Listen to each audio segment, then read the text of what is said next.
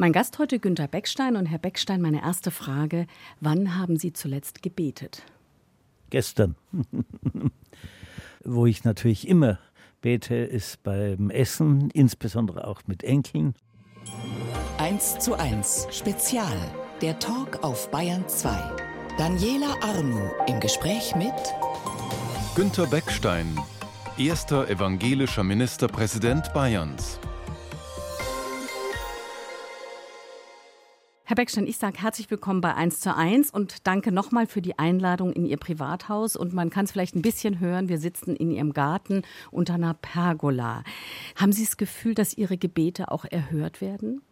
Also beten ist mir etwas Wichtiges. Ist nicht jedes Gebet gleich, mir ist auch immer gleich konzentriert. Ich habe immer wieder wirklich Gebetserhörungen erlebt vor wichtigen Entscheidungen habe ich eigentlich immer ein Stoßgebet zum Himmel geschickt. Und wenn es gut gegangen ist, auch ein Dankgebet. Viele Leute wissen ja, dass man vor wichtigen Entscheidungen betet, aber wenn es gut gegangen ist, das Danken, das halten viele für verboten, ich nicht. Und was haben Sie gebetet, nachdem Sie 2008 schlechte Wahlergebnisse hatten und dann ja auch zurückgetreten sind und gesagt haben, ich stehe für den Ministerpräsidenten nicht zur Verfügung? Also offen gestanden, da habe ich nicht in besonderer Weise Gebete für mich gesprochen, sondern allgemeine Gebete. Es war natürlich eine schwierige Entscheidung. Ich musste das verarbeiten. Dabei hat mir sehr geholfen, dass meine Frau mich nicht etwa bemitleidet hat, sondern gesagt hat, ich soll nicht so mitleidig werden, denn äh, dass man bei einer Wahl gewinnt, ist die eine Möglichkeit, dass man nicht sein Ziel erreicht. Die andere in der Demokratie.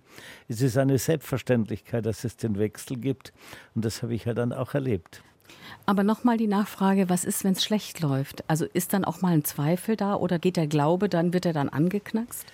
Ich weiß, dass es bei vielen Leuten der Fall ist, dass sie bei schweren Entscheidungen dann an dem Herrgott zweifeln. Das ist bei mir eigentlich nicht der Fall, weil ich dann selber schon die Gründe bei mir und meinem Umfeld suche und nicht etwa dem Herrgott die Verantwortung zuschiebe, dass ich selber irgendwas nicht erreicht habe, was ich mir als Ziel gesetzt habe. Wir haben es vorhin schon gesagt, erster evangelischer Ministerpräsident. Ist es so, dass die Kirche oder der Glaube im Wahlkampf eine Rolle spielt? Also Herr Söder ist ja auch evangelisch. Darf oder soll es im Wahlkampf eine Rolle spielen, welche Religion jemand hat? Also wir leben zunächst natürlich in einem Land, das säkular ist, in dem die Kirchen auch immer weniger Bedeutung bekommen, wo viele Menschen nicht mehr einer Kirche angehören. In der Zwischenzeit sind sogar mehr die keiner Kirche angehören, als die, die formal Mitglieder einer Kirche sind. Von daher ist es für mich jedenfalls nicht etwas, was eine zentrale Bedeutung hat, dass man im Wahlkampf auf Glauben Bezug nimmt oder meint, dass man die Kirchen instrumentalisieren könnte. Das ist von vornherein, gerade bei der evangelischen Kirche war das immer der Fall, von vornherein zum Scheitern verurteilt. Der Glaube ist etwas, was einem ganz persönlich hilft, in seinem eigenen Leben fertig zu werden mit Herausforderungen, einem selber auch den richtigen Stellenwert zuweist, dass man nicht selber vor Überheblichkeit abhebt. Das sind die wichtigen Punkte, aber nicht etwa, dass man meint, das Kreuz als ein Mittel zu verwenden, um sich Mehrheiten zu sichern. Sie haben schon in der Jugend für die evangelische Kirche gearbeitet, Dinge gemacht. Was genau war das? Also geprägt bin ich überhaupt vom CVM, der damals noch ganz altmodisch christlich Verein junger Männer geheißen hat. Für mich war die Jugendstunde viel wichtiger als die Schule. Ich habe dann schon als 14- oder 15-Jähriger eine Jugendgruppe geführt, eine Jungschargruppe. Das hat mich außerordentlich vorangebracht. Da habe ich gelernt, mit anderen Menschen umzugehen. Heute glaubt mir niemand, dass ich ein ganz schüchterner Bub war, aber ich habe da gelernt, auch eine Gruppe zu führen. Ich war dann Vorsitzender des evangelischen Bezirksjugendkonvents und das war der Sprung, der mich dann auch in die Politik gebracht hat. Das heißt, irgendwie ist am Ende doch der Glaube die Basis. Sie haben in einem Gespräch mit Alois Glück gesagt vor einigen Jahren, das glaube ich war elf Jahre her, dass die evangelische Kirche in keiner Krise ist. Sehen Sie das heute anders bei den Zahlen? Letztes Jahr allein in Bayern 50.000 Austritte? Also ich würde heuer ganz eindeutig sagen, dass die evangelische Kirche auch in einer Krise ist. Die Krise ist völlig anders strukturiert als die bei den Katholiken. Die Krise der evangelischen Kirche hängt damit zusammen, dass Glaube und Vernunft nicht ohne weiteres übereinstimmen.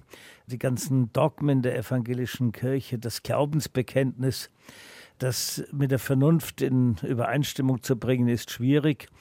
Ich selber habe da einen ganz klaren Weg gegangen, dass ich mir meinen kindlichen Glauben bewahre und nicht versuche, das, was ich glaube, wirklich zu verstehen. Aber in dem Augenblick, wo man an den Glauben mit Theologie herangeht, dann wird es sehr viel schwieriger. Und da ist es für mich offensichtlich, dass die evangelische Kirche im Moment auch Defizite hat, die bei den Menschen dazu führt, dass die Kirche immer weniger Bedeutung erlangt. Eins zu eins der Talk heute auf Hausbesuch bei Günter Beckstein in Nürnberg. Herr Beckstein war die verlorene Oberbürgermeisterwahl in Nürnberg, die Ende der 80er Jahre stattgefunden hat. War das die größere Niederlage als das schlechte Ergebnis 2008? Also es war jedenfalls das Ergebnis, das mich viel stärker persönlich betroffen hat. Ich habe drei Jahre lang Wahlkampf gemacht. Das war eine völlig verrückte Situation in Nürnberg damals, aber mein Gegenkandidat der SPD war schon ein halbes Jahr vorher als Oberbürgermeisterkandidat nominiert. Dr. Schönlein, ne? Sodass Peter äh, Schönlein schon Wahlkampf gemacht hat und meine Partei unruhig geworden ist. Wir wollten die Chance nutzen, nachdem Andreas Urschlechter, der Jahrzehnte Oberbürgermeister war, nachdem der abgetreten ist, dass wir den Oberbürgermeister für uns in der CSU holen. Und deswegen der wahnsinnig lange äh, Wahlkampf, wo wir fast jeden Blödsinn gemacht haben, den man sich vorstellen kann. Zum Beispiel? Ein Wettschwimmen oder Wettbier anstechen. Also Sie haben es auf die emotionale Art probiert. Nein, wir haben Diskussionen ohne Ende gehabt. Wir haben sehr viel politischer, als das heute ist, über die Frage Bedeutung des Ausbaus des Nürnberger Stadions für die Stadtgesellschaft, für die Frage Schulbildung. Die Nürnberg hat kommunale Schulen über die Frage Theater. Peter Schönlein hatte die Idee einer Kulturmeile, die wie ich einräume, er später auch jedenfalls zum großen Teil verwirklicht hat. Ich habe das damals für Illusion gehalten. Also wir hatten sehr viel tiefe politische Diskussionen, aber so viele Themen gibt es nicht, dass man daraus jahrelangen Wahlkampf machen kann. Und darum hatten wir eben auch alle möglichen Events, wie gesagt, ein Wettschwimmen beim Jubiläum des ersten FC Nürnberg, Abteilung Schwimmen, ein Bieranstich auf der Ziegelsteiner Kirchweih, den ich dadurch gewonnen hatte, dass ich den Kirchweihburschen vorher gesagt habe, ihr müsst mein Fass pfleglich behandeln und das von Peter Schönlein schütteln. Das hat dann auch gut geklappt. Schönlands Anstich hat, war daneben, aber ich war patschnass von dem Bier und damit auch gestraft für meine Unfairness. Also das war Wahnsinn, dieser Wahlkampf. Und ich habe wollte unbedingt gewinnen und das hat nicht geklappt. Ich bin zwar in die Stichwahl gekommen, aber in der Stichwahl habe ich verloren. Das hat mich ganz enorm betroffen. Ich habe überlegt, ob ich mit der Politik aufhöre. War dann einige Monate in den USA und in der Zeit bin ich dann in den Fraktionsvorstand der CSU gewählt worden und habe dann gesagt, jawohl, jetzt will ich weitermachen. Und einige Monate später bin ich ja dann sogar ins Kabinett als Staatssekretär berufen worden. Damit war klar, dass das der Hauptberuf wird. Hat mich nicht etwa im Nachhinein, dass ich darüber enttäuscht gewesen bin oder das für einen Fehler gehalten habe. Es war immer in der gesamten Zeit Nürnberg eben Ihr Lebensmittelpunkt. Was genau lieben Sie an Nürnberg? Also Nürnberg ist eine Stadt mit einer wunderbaren Altstadt, mit einer ganz großartigen Geschichte, aber andererseits auch einer ganz schwierigen Geschichte im Dritten Reich. Die war der Stadtreichsparteitage. Hier auf diesem Bereich, wo wir jetzt uns in meinem Haus befinden, Langwasser, ne? Nürnberg war Langwasser, war das frühere Falka-Lager. Da waren die Fremdarbeiter, wie es damals geheißen hat, die zum Teil Zwangsarbeiter waren, waren hier untergebracht. Das Reichsparteitagsgelände ist nicht weit von hier. Wenn ich in die Innenstadt fahre, komme ich immer an der Kongresshalle und der Aufmarschstraße der Nazis vorbei. Also es ist eine Stadt mit einer sehr zwiespältigen Geschichte. Aber ich mag vor allem die Menschen in Nürnberg auch sehr, die sehr viel direkter sind als in München. München gibt es eine ausgeprägte Schickimicki-Gesellschaft. Das gibt es hier nicht. Ich sage immer, man muss das am Beispiel eines des Opernballs vergleichen. Wenn in Nürnberg jemand ist, der viel Geld hat und er geht zum Opernball, dann fährt er mit seinem Zweit- oder Drittauto dem Golf vor und käme nie auf die Idee, mit einem großen Mercedes äh, vorzufahren. Wenn in München jemand auf den Opernball geht und er hat gar nicht so besonders viel Geld, dann geht er zu Sixt und fragt, was ist das teuerste Auto, das ich für den Abend mieten kann und mit dem fährt er vor. Man zeigt dort seinen Reichtum, seine Bedeutung, während man das in Franken eher unter den Scheffel stellt. In, in, in München, wobei das sind ja schon Eindrücke, die Sie schildern, die vermutlich nicht für jede Münchnerin und jeden Münchner gilt. Nein, natürlich nicht. Genau. Ich bin ja in meiner Amtszeit als Innenminister, aber noch mehr in der Amtszeit als Ministerpräsident oft mit der U-Bahn gefahren. Hatten Sie da Personenschutz, aber in der U-Bahn auch, oder? Meistens nicht. Aha. Hatten Sie je Angst?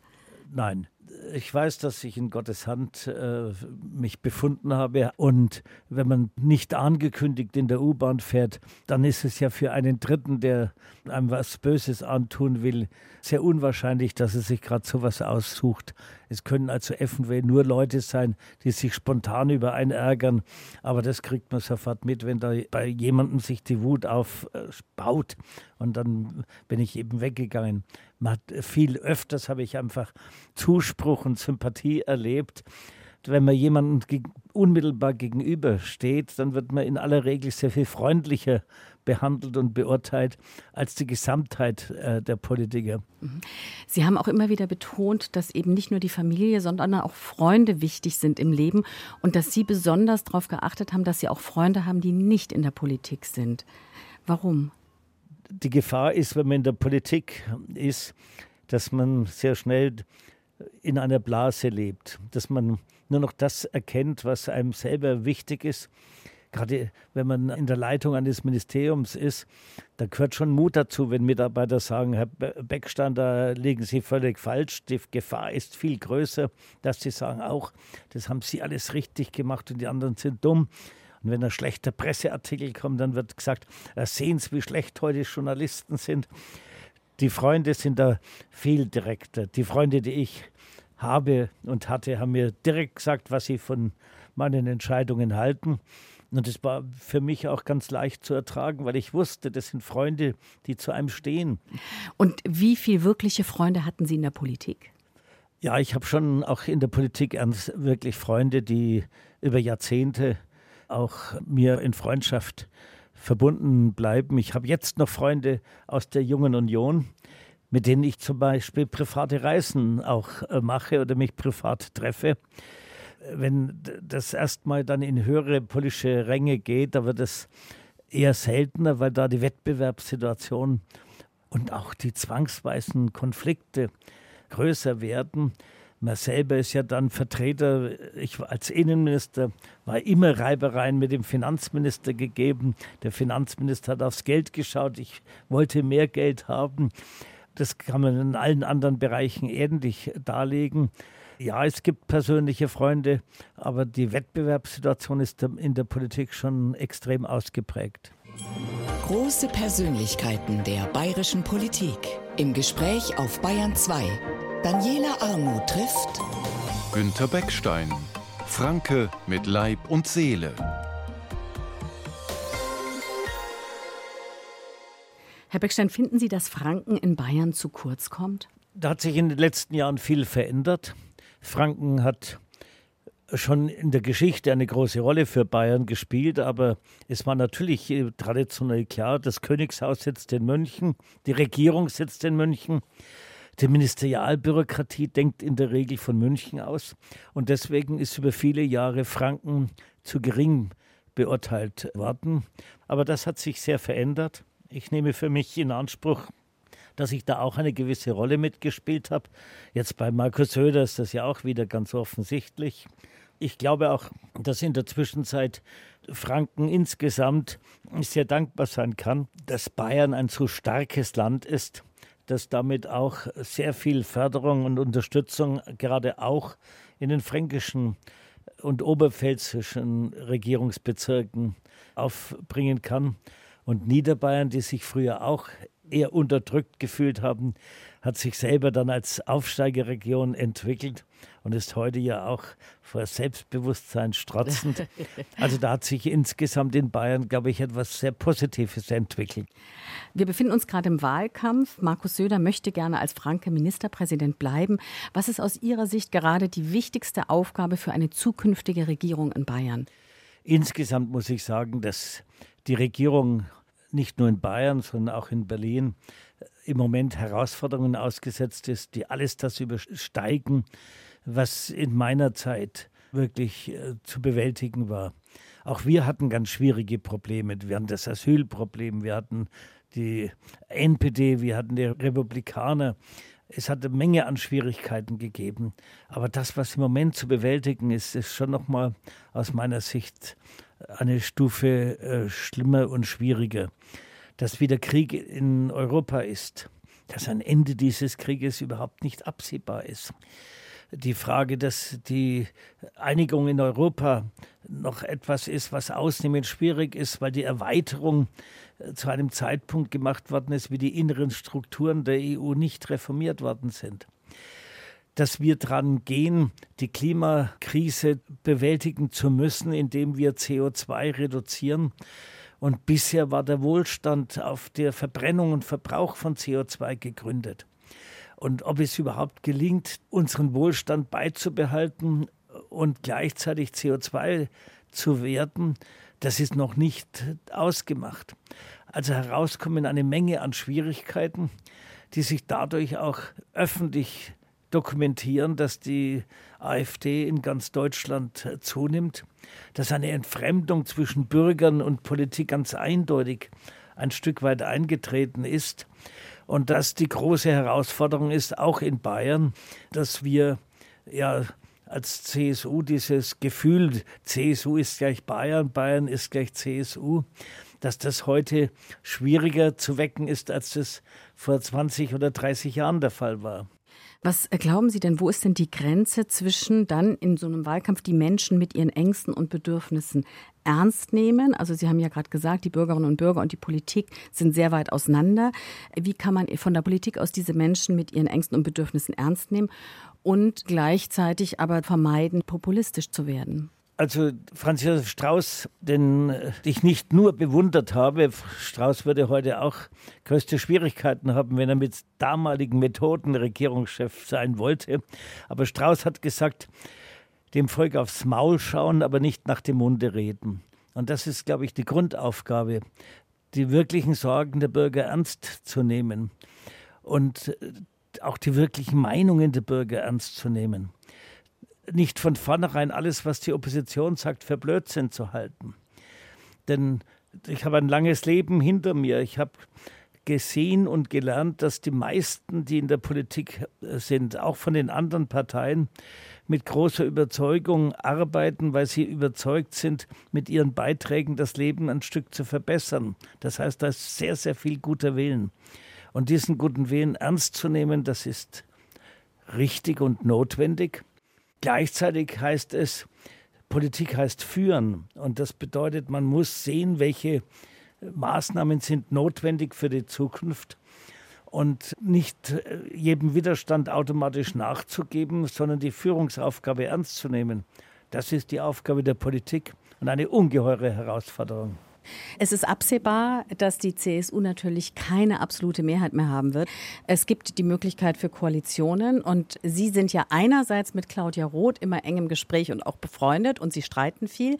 Und Sie haben andererseits auch mit Frau Künast äh, vor zwei Jahren ein Buch herausgegeben, Schwarz-Weiß-Grün, ein Gesprächsbuch oder ein Protokoll von verschiedenen Gesprächen, die Sie mit Renate Künast geführt haben. Ist für Sie Schwarz-Grün was, was Sie mögen würden? Ich habe bei den Gesprächen viel über die Grünen noch gelernt. Übrigens natürlich auch bei ernsthaften Gesprächen mit Claudia Roth, mit der ich auch zugebe, dass ich heute noch mit ihr befreundet bin. Auch und gerade deswegen, weil wir so unterschiedliche Meinungen haben. Aber es gehört dazu, dass man jemand anderen ernst nimmt, auch dann und gerade dann, wenn er eine ganz andere Meinung hat. Und das habe ich sowohl bei Claudia Roth als auch bei Frau Künast erlebt, dass sie wirklich überzeugt sind, mit ihren Meinungen dem Gemeinwesen zu dienen. Und die Auseinandersetzung mit äh, den Grünen ist für uns ein ganz zentrales Thema. Die SPD hat nicht mehr so arg viele Themen gehabt, sodass die eigentlichen geistigen Wortführer der Opposition die Grünen waren. Auch jetzt noch in der Bundesregierung mhm. aus meiner Sicht die eigentlichen Wortführer sind. Das, was ich bei dem Buch erlebt habe, ist, dass im Bereich der Innenpolitik ich durchaus überzeugt bin, dass wir mit den Grünen zu Ergebnissen kommen, die eine Koalition ermöglichen. Wo es noch große Unterschiede gibt, war der Bereich der Klimapolitik, wo die Grünen sehr viel mit Vorschriften arbeiten wollen. Gerade vielleicht auch deswegen, weil sie sagen, allein mit gutem Willen und allein mit Appellen wird es nicht ausreichen. Und ob der Weg, den die FDP gehen will, über eine sehr hohe CO2-Steuer wirklich auch dann sozial ist und auch über weiterführt, ist sehr fraglich. Also von daher sehe ich schon, dass wir sehr große Schwierigkeiten haben. Aber gut, im Prinzip muss in der Demokratie jede Partei mit jeder im demokratischen Spektrum koalieren können.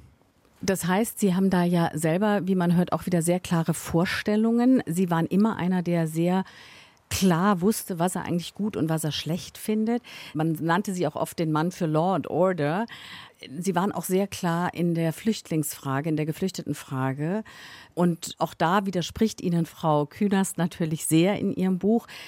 Wie schwer ist es für Sie als gläubigen Menschen, einerseits wirklich Law and Order Mann zu sein, der sagt, nur so viele können kommen, nur diese Leute können kommen, die anderen nicht, und gleichzeitig aber Christ zu sein und zu sehen, dass ja auch bei denen, die vielleicht offiziell nach den Regeln nicht kommen müssten, das Leid eigentlich groß ist. Wie sind Sie damit umgegangen? Also zunächst mal habe ich überhaupt keine Probleme damit gehabt, wenn mich jemand als Law and Order Mann bezeichnet hatte.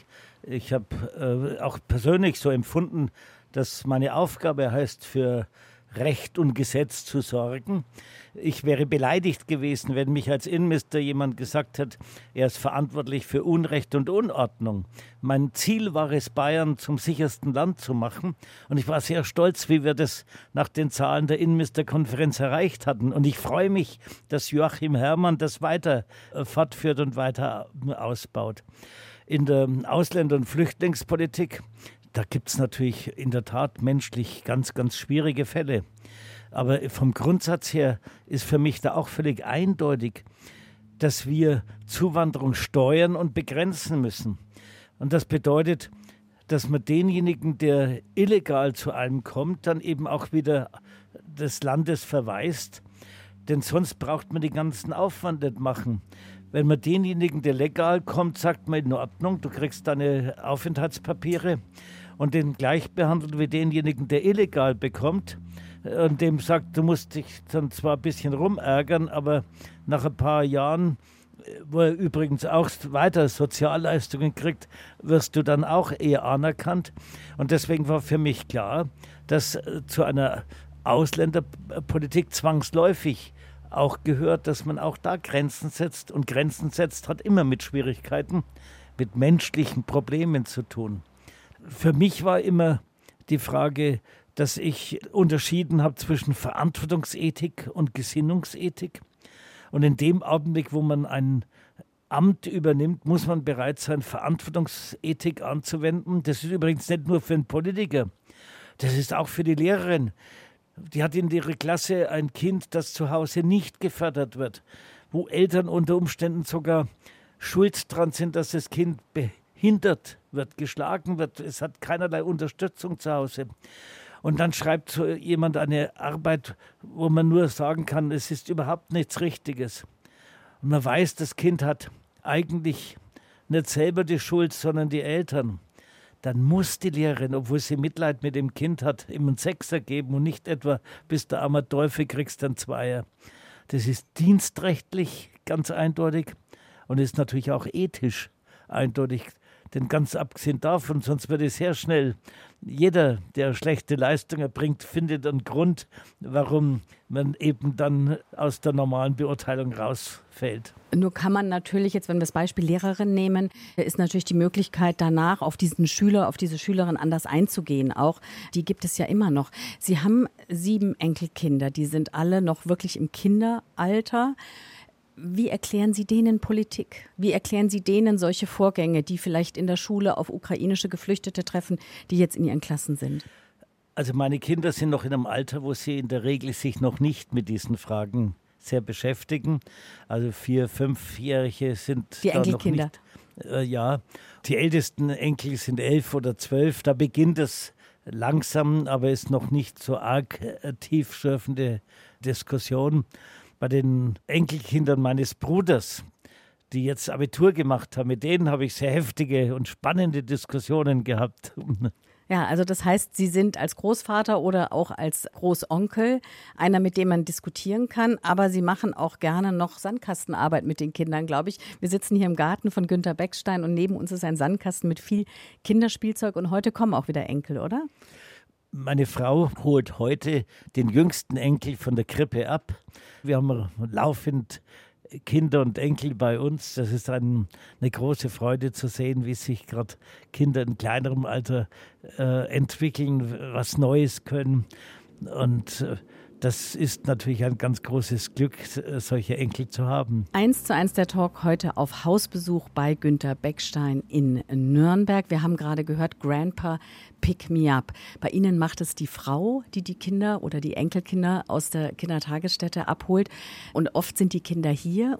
Und Sie haben mir gerade während der Musik erzählt, wenn Sie heimkommen, passiert was? Wenn Sie jetzt weg waren und die Kinder also wenn ich nach Hause komme, sehe ich sofort, meiner Frau im Gesicht an, ob sie Enkel hatte. Ist ein einmaliges Gefühl und Ausdruck von einerseits Erschöpfung und Glück. Ich selber betreue auch manchmal die Enkel, aber wenn ich zwei Enkel zwei Stunden allein hatte, dann bin ich ganz schön erschöpft, das Temperament von Kindern zu bändigen.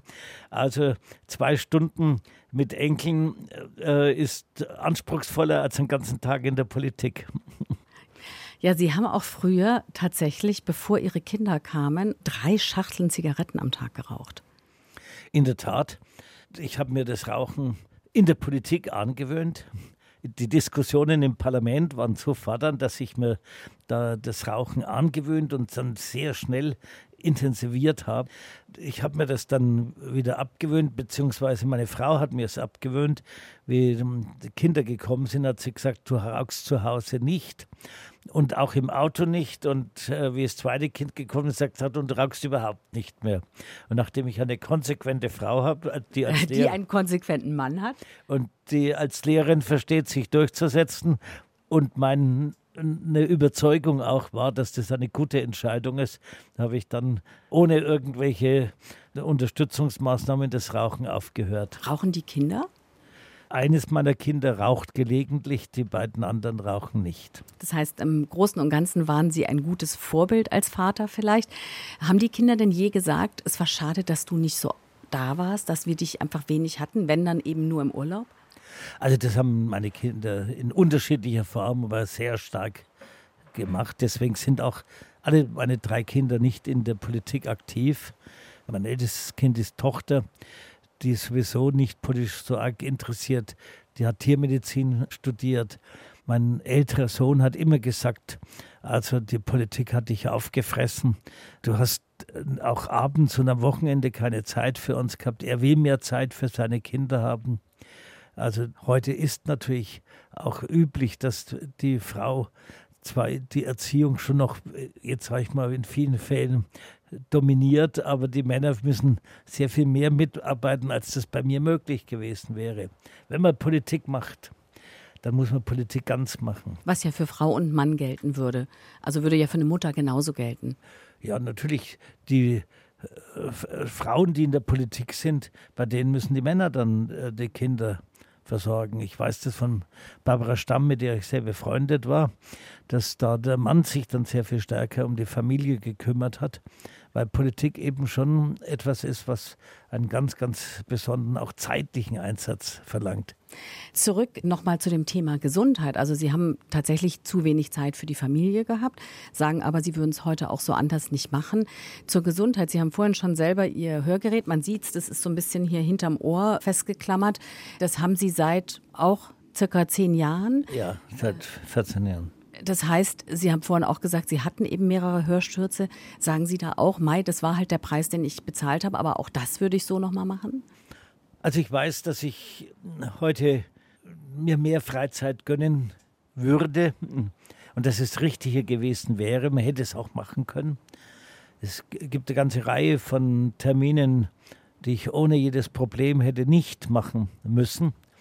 Und äh, das wäre besser gewesen. Außerdem, ich äh, sage das auch meinen Freunden, die jetzt in der Politik aktiv sind, dass man Zeit zum Nachdenken braucht. Denn nur wenn man nachdenkt, kann man auch vordenken. Und äh, wenn man sich nur von einem Termin zum anderen hetzt, dann kommt das Reflektieren zu kurz. Und die Aufgabe der Politik heißt Führung und dann muss man sich schon sorgfältig überlegen, was ist derzeit das Notwendige, um ein Land zu führen, um eine Partei zu führen, um in seiner Region Verantwortung zu übernehmen. Und von daher würde ich schon ein Stück weit Termine reduzieren. Allerdings mit Sicherheit auch heute nicht eine 40 oder auch nur 50 Stunden Woche haben, sondern es wird, würde schon darüber hinausgehen. Ein Teil der jungen Generation, der heute 25-Jährigen, 20-Jährigen sagt, wir wollen nicht mehr so viel arbeiten, wir möchten mehr Freizeit haben. Wird sich mit solchen Leuten, wenn die sagen, sie wollen in die Politik gehen, aber eben vielleicht nur mit einer Viertagewoche, wird sich so Politik machen lassen? Man soll die Veränderungs Möglichkeiten einer Gesellschaft nicht unterschätzen. Trotzdem sage ich, aus heutiger Sicht würde jedenfalls in der CSU das sehr schwierig sein. Denn Politik heißt, äh, Leute zunächst mal in ganz unmittelbaren Umfeld zu überzeugen, dass sie einen aufstehen. Also wenn ich Abgeordneter werden will, muss ich in Nürnberg aufgestellt werden. Dann brauche ich zunächst einmal einen Ortsverband, dann brauche ich einen Kreisverband, muss Delegierte überzeugen die wollen sehen, dass man sich total einsetzt. Das sind alles ehrenamtliche Leute und die wollen, dass der Mandatsträger, der das quasi zum Beruf hat, dann noch viel mehr sich einsetzt. Und da sind die Anforderungen der CSU, glaube ich, höher als bei jeder anderen Partei. 1 zu 1, der Talk auf Bayern 2, Spezial. Daniela Arnu im Gespräch mit Günter Beckstein, fiebert für den Club.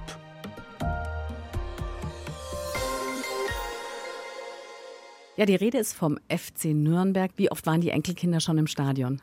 Also ich bin immer wieder im Stadion auch präsent. Allerdings gestehe ich, dass ich jetzt in hohem Alter relativ oft auch nicht mehr ins Stadion gehe, insbesondere im Winter, sondern mich im Wohnzimmer bei Sky um die Fußballspiele kümmere. Also Im Sessel ist es manchmal etwas angenehmer und bequemer, als in der Kälte im Stadion zu sein. Aber im Prinzip nehme ich Anteil an jedem Spiel, das der Club macht. Schauen die Enkelkinder denn mit? Interessieren die sich auch schon für ihren Fußball? Die Enkelkinder kommen oft aus der Nachbarschaft, die haben keinen Sky bei sich, die kommen oft rüber und schauen dann mit an. Der Vierjährige macht das nur zehn Minuten oder dann wird es ihm zu langweilig. Aber die Großen, also die elf, zwölfjährige, die sind ganz intensiv dabei. Da kann es schon sein, dass die ein ganzes Spiel mit anschauen. Man könnte ja glauben, es gibt ähm, einfache Methoden, sich irgendwie zu entspannen, wenn man in der Politik ist und nicht nochmal so was Aufregendes irgendwie sich sucht als Hobby. Wäre nicht irgendwie spazieren gehen entspannender gewesen als Fußball gucken? Nee, nee, also in meiner Freizeit kann ich auch nicht einfach jetzt abschalten. Urlaube, wo ich mich einfach an den Strand lege, im Liegestuhl, sind für mich der absolute Graus. Auch heute mache ich noch Urlaube mit großen Aktivitäten, mit viel Programm, mit viel Erleben. Eine Woche waren wir in Sardinien, jeden Abend in einem anderen Hotel, weil wir Rundreise gemacht haben. Ich war vorher auch in Mexiko, auch da jeden Abend ein anderes Hotel, äh, weil man möglichst viel ansehen wollte. das Leben ist für mich schon, dass ich äh, Action immer noch brauche. Ja, obwohl ich heuer 80 werde, mache ich auch insgesamt noch relativ viel. Äh, ich bin bei einer ganzen Reihe von Stiftungen tätig, bei gemeinnützigen Stiftungen. Das ist eine große Freude, wenn man sich da engagieren kann. Ich habe noch eine große Aufgabe im nationalen Begleitgremium Endlagersuche, wo sich jetzt die Zeiten so verschoben haben, äh, dass ich äh, sage, eigentlich müssten wir die gesamte Endlagersuche neu aufsetzen, aber ich sehe, dass da in der Politik keinerlei Bereitschaft ist, darüber nachzudenken. Denn wenn ein Endlager erst im nächsten Jahrhundert dann gebaut wird, da glaube ich, dass wir schlechter sind als alle Länder um uns herum. Da kommt wieder der Wunsch nach einem technischen Fortschritt durch bei Ihnen. Wie werden Sie denn Ihren 80. feiern? Im November ist es? Also ich werde in jedem Fall ein schönes Familienfest haben, wo ich auch die weitere Verwandtschaft einlade. Damit man sich nicht immer nur bei Beerdigungen sieht, will ich da auch die, die man nicht so häufig hat, einladen. Und einen Termin werde ich in offizieller Weise haben, wo ich dann auch politische Weggefährten, wo ich bin Ehrenbürger der Stadt Nürnberg, wo ich sozusagen mit der Öffentlichkeit feiere. Aber ich hoffe, dass das sich einigermaßen im Rahmen hält, denn ich bin ein nüchterner Franke und von daher ist Feier nicht das, obwohl ich ganz. In Pfalz-Höchheim, da gehen Sie ja voll mit. Ja. Also da gab es ja Kostüme, also äh, dass es nur so scheppert. Ich würde mich völlig falsch schildern, wenn ich nicht auch sagen würde, dass ich gerne feiere. Aber ich will nicht bei diesen Feiern jetzt sozusagen Festspiele haben, wo ich dann Tage oder Wochen lang gefeiert werde. Pfalz-Höchheim war natürlich etwas. Also ich sage nur Dirndl, Hippie, Claudia Roth waren Sie, ja. die Bavaria, Ludwig von Beethoven. Wir haben uns, meine Frau und ich, immer äh, schon im Sommer überlegt, was machen wir in Veitshöchheim. Das ist schon eine Herausforderung. Da haben wir Minimum einen Tag lang überlegt, was könnten wir überhaupt machen. Meine Frau hat es dann gezeichnet, um eine Vorstellung zu haben, wie man das dann umsetzen kann. Wir haben mit unserer Schneiderin dann darüber geredet, wie kann man sowas dann machen. Das ist schon etwas, was große Herausforderung ist. Später haben wir dann den Maskenbildner am Opernhaus, auch die Ausstattung des Opernhauses hier mit bemüht. War uns ein ganz großes Anliegen. Wir wollten einmal markante Masken haben und wollten immer eigentlich irgendeine politische Aussage mit verbinden. Was Sie machen werden im kommenden Jahr, werden Sie sowieso nicht verraten. Da probiere ich es gar nicht erst. Zumal meine Frau und ich uns entschieden haben, dass wir die Kostümierung in Veitshöchheim und insgesamt die Veitshöchheim-Besuche beendet haben. Das wollen jetzt die aktiven Politiker machen und wir schauen Und dann uns, sitzen sie wieder auf ihrem Sofa und schauen sich es im Fernsehen an, so wie den Fußball. Jawohl, und dann schauen wir an und sagen, die und die Maske finden wir gut, andere finden wir zwar einfallsreich, aber nicht so gut. Also da können wir als Schiedsrichter dann vom Sofa aus das ansehen. Veits Höchheim ist auch damit für mich beendet. Das heißt, wir wissen Sie dann beim nächsten Veits Höchheim vor dem Fernseher sitzen, vermutlich auch beim Wahlabend der Landtagswahl, oder? Auch vom Fernseher oder sind Sie irgendwo in Präsenz? Das weiß ich noch nicht. Wahrscheinlich werde ich auch nicht irgendwo zu einer Wahlparty gehen. Denn da wäre man schon versucht, irgendwelche besserwisserischen Kommentare abzugeben und das will ich nicht. Ich sage ganz herzlichen Dank für das Gespräch, lieber Günther Beckstein. Danke, dass ich bei Ihnen sein durfte. Alles Gute Ihnen. Herzlichen Dank. Diese Sendung und alle anderen Gespräche, die wir in dieser Spezialreihe zu Größen der Politik im Lauf der Woche senden, finden Sie jetzt schon in der ARD Audiothek und überall, wo es Podcasts gibt. Dort zu finden ist auch ein neuer Podcast des BR mit dem Titel immer diese Bayern. Es geht um Menschen in Bayern und darum, wie die Bayern immer gern auch mal ihren eigenen Weg gehen.